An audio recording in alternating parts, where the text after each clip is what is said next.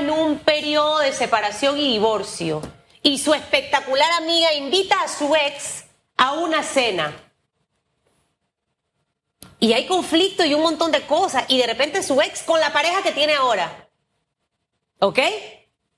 Eso no tiene lógica ni sentido común. O eso empeora la cosa realmente o al final de usted va a quedar enemistado con su amistad. Es lo mismo. ¿En qué cabeza cabe citar a los ministros, señor Cuevas, ahora que usted es nuestro invitado, el presidente de la Cámara Minera de Panamá, Roberto Cuevas, invitarlos en medio de una negociación? O sea, eh, eh, legalmente los abogados dirán, yo no puedo hablar del caso porque puede caerse el caso. Cualquier cosa que diga puede entorpecer la investigación o el caso.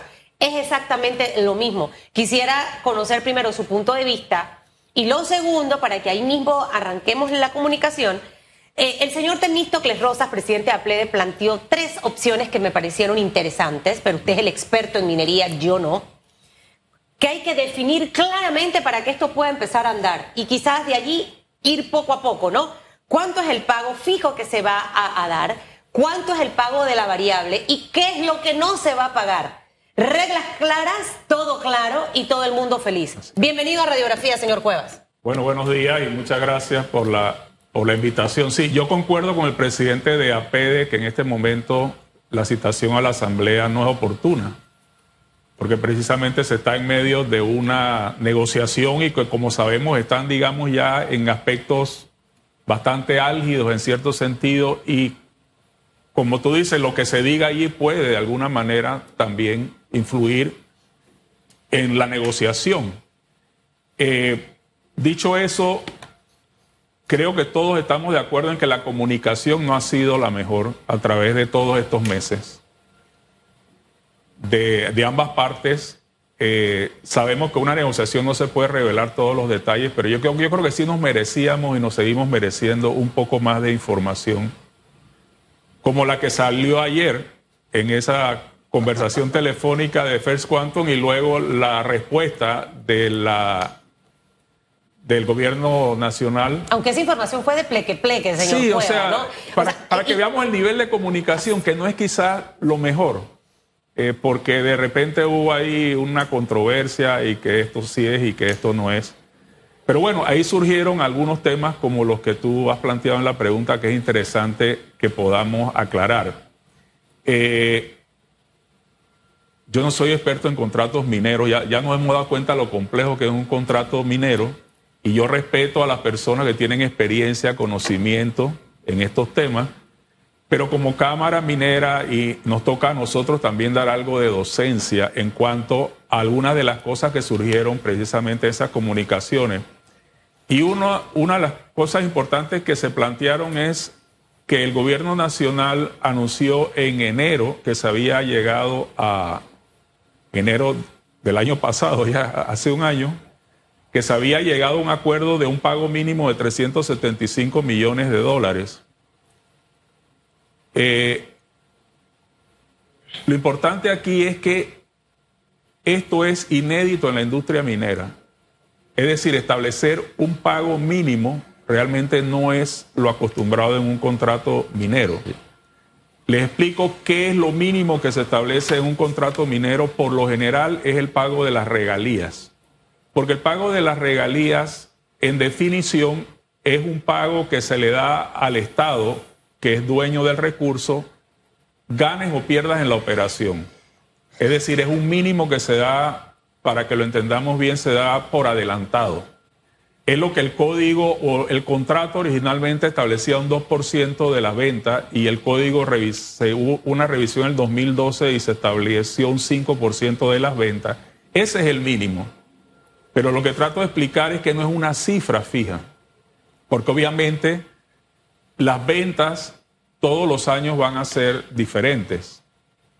Entonces, por eso es que es inédito establecer una cifra en particular y estoy de acuerdo con el presidente de APD que esa cifra a algunos nos parecerá mucho, a algunos nos parecerá poco, porque precisamente es, es algo difícil que se establezca una, una cifra eh, mínima, pero bueno, eso es lo que se negoció y la empresa desde enero del año pasado aceptó esa, esa cantidad, pero sí eh, mantuvo y mantiene su posición de que está de acuerdo con ese pago mínimo, pero con algunas salvaguardas y garantías, que es lo que yo percibo que lo que se está negociando en este momento. La empresa está de acuerdo con el pago mínimo de esos 375 millones de dólares y hay negociaciones con el tema de las regalías si son de 12 a 16% eh, de acuerdo a, las ganancias de, de la empresa y del valor del cobre. Pero este porcentaje podría variar si el contrato se define en 12 a 16%, si la Asamblea Nacional paralelamente hace reformas al Código Minero y establece nuevos porcentajes que, son que vayan por arriba de esta cifra de 12 y 16%? Sí, nosotros hemos dicho ya que no es oportuno en este momento entrar a, a una revisión del Código de Recursos Minerales precisamente en medio de esta negociación. Lo que es cierto es que lo que salga de esta negociación y se establezca en un contrato, obviamente va a ser insumo para una posible revisión del Código de Recursos Minerales en el futuro. Es decir, en este momento no pensamos nosotros que hacer revisión al código significaría prácticamente un parche que en este momento no necesitamos. Como nosotros lo vemos en la Cámara Minera. Nosotros en la Cámara Minera por muchos años hemos establecido la necesidad y eso fue el resultado de una consulta del año pasado que dirigió el Ministerio de Comercio e Industria, financiado por el BID, un análisis, digamos, de la situación de la minería en Panamá y salieron tres aspectos muy importantes, muy interesantes. Uno, la revisión del Código de Recursos Minerales, pero una revisión, digamos, eh, pausada, estudiada con todos los actores. Segundo, el fortalecimiento institucional. Nosotros siempre hemos dicho que la institución que rige el sector minero en Panamá es débil. Por eso nosotros abogamos por un fortalecimiento institucional y proponemos que se establezca una autoridad de geología y minas como un primer paso hacia un ministerio de geología y minas, porque el tema nos hemos dado cuenta, todos los panameños sabemos y nosotros lo veníamos diciendo por años que es un tema muy técnico y que necesita una institucionalidad especializada. Y tercero, establecer una política minera. Entonces lo que nosotros planteamos es que se cree la autoridad de geología y minas y que esta autoridad sea la responsable de establecer como prioridad una política minera y una revisión al Código de Recursos Minerales y que la negociación con Minera Panamá concluya. Y el 12 al 16% es algo que también ya se acordó en las negociaciones, que varía porque es un 12 al 16% de las ganancias brutas y no de las ventas, que es un eh, cambio sustancial. Entendiendo lo que usted plantea eh, eh, con estas propuestas, considera que primero cerrar el tema de la negociación para luego empezar a revisar esto. Por supuesto. Porque no, no sería el momento oportuno para obviamente hacerlo. Ahora, la negociación tiene que avanzar.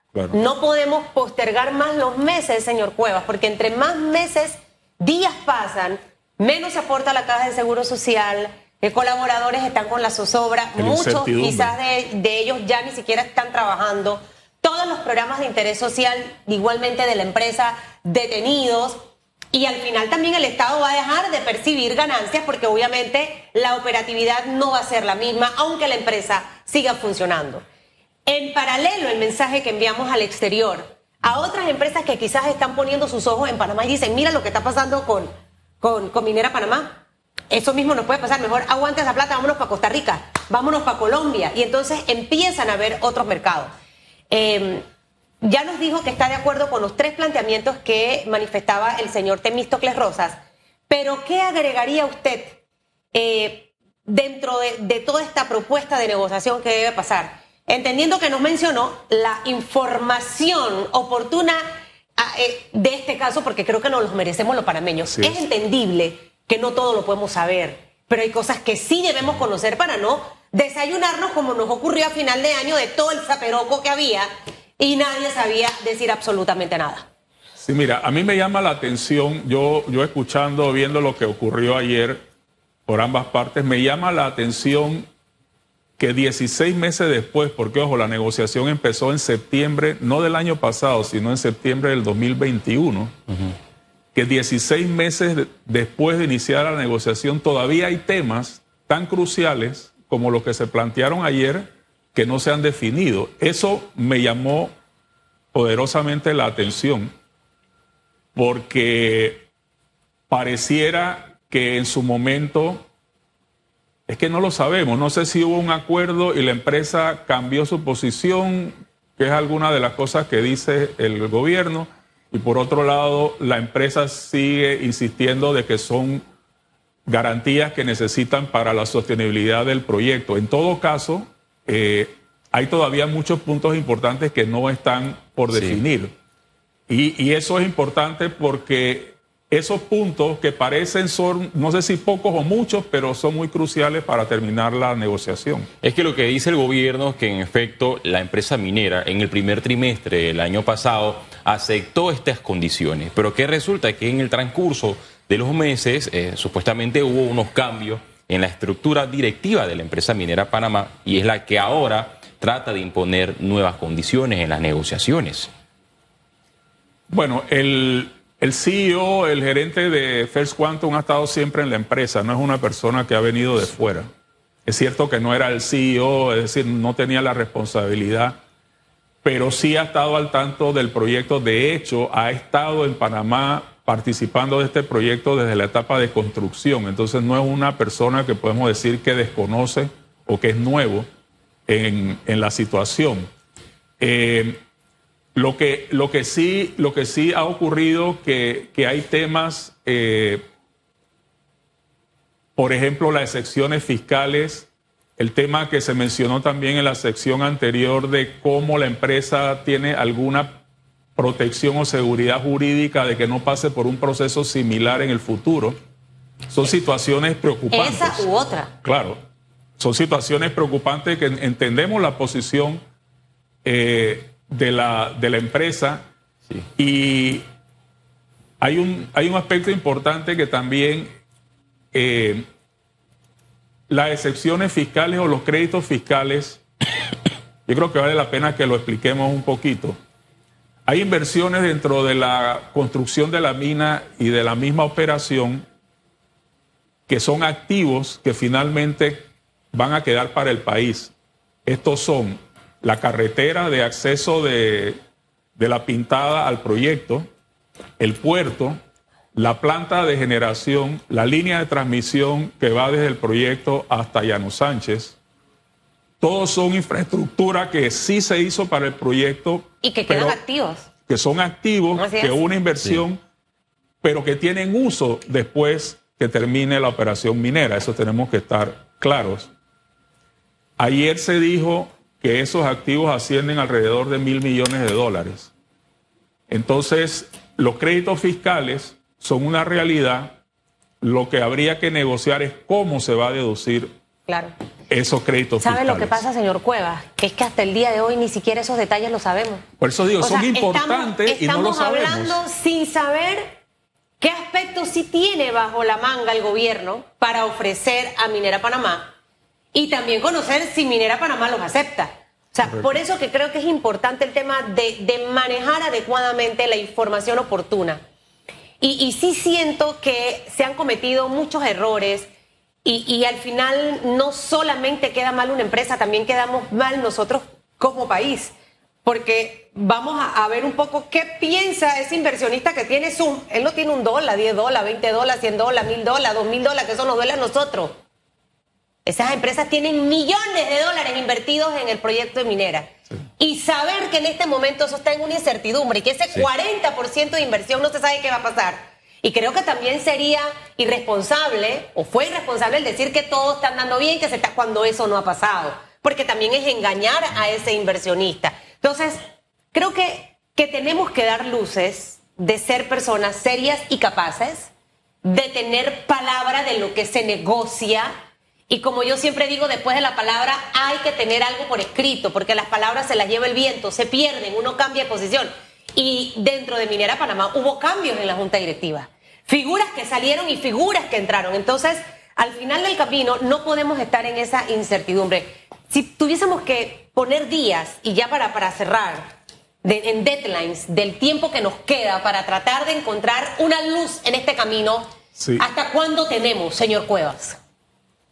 Yo creo que estamos realmente contra el tiempo y también te voy a explicar, o sea, todo eso que tú has dicho estamos perfectamente de acuerdo, pero vámonos un poco al tema operativo, lo que está ocurriendo Sí. hoy en la mina. No hay mucho tiempo. No hay mucho El tiempo. gobierno le dio 10 días. Estos Claro. 10 días ya se cumplieron. Ya se cumplieron y ayer se anunció que se va a presentar el plan de, de cuidado y mantenimiento. Eso requiere alrededor de 10% del personal que está allí. ¿Qué, ¿Qué se va a hacer con el resto del personal? Se dijo que la empresa podía operar, pero no comercializar. Eso significa no tengo ingresos. Sí. Operar una mina significa producir más, más concentrado de cobre que tienes una capacidad limitada de almacenaje, porque eso tienes que irlo despachando. Entonces, es decir, estamos contra el tiempo en todo sentido. Operacionalmente, la Sí. empresa le va a ser muy difícil. La empresa también anunció que tendría que recortar programas dentro y fuera de la mina, obviamente ya va a haber afectaciones directas a empleados, proveedores, etcétera.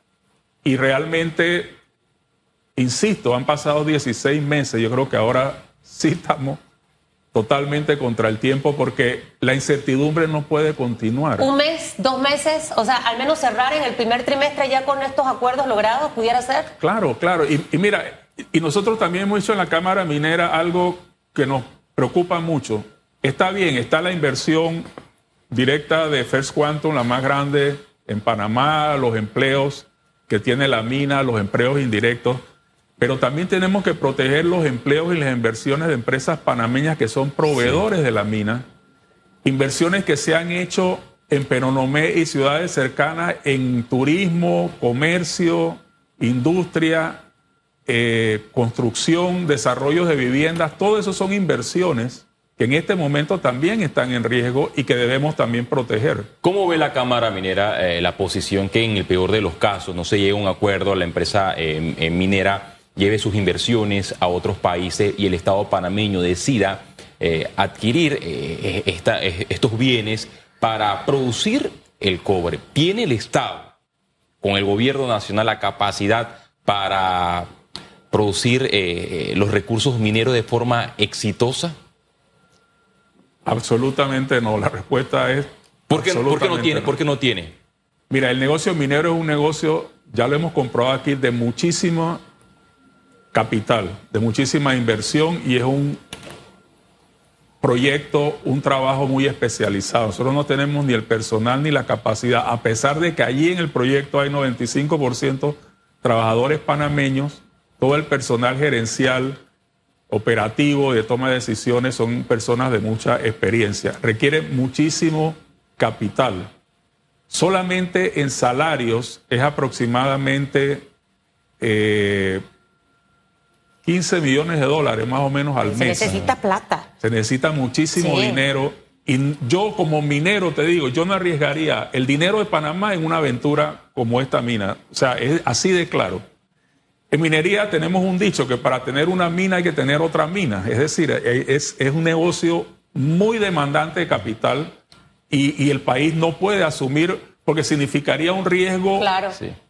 No puede. en los dineros que necesitamos para salud, Así educación, así es. vivienda, etcétera. Por eso es que hemos visto en casos anteriores, y no sé si lo recuerdan cuando estaba eh, anteriormente en esa misma área Petaquilla, Claro. funcionaba a través de inversionistas, Sí. multimillonarios de distintas partes del mundo que al final ponen su dinero allí para esa operación. Y el que hoy esa operación esté en stand-by, eh, básicamente sin generar ingresos, eso es preocupante. Yo creo que al final aquí ambos, eh, te- ambos sectores tienen realmente que, que poner en marcha esa, esa épica frase que está dentro de los siete hábitos de Franklin Covey, ganar, ganar. Entonces, a veces para yo ganar también me toca perder en algunos aspectos.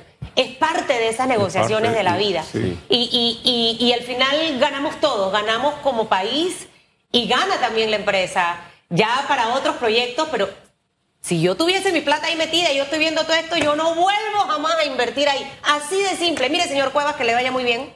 Sí. Esperemos que nos hagan un poquito de caso y la comunicación mejore, eh, eh, que exista la estrategia de lo que voy a informar, para que todos estemos anuentes de lo que se está dando.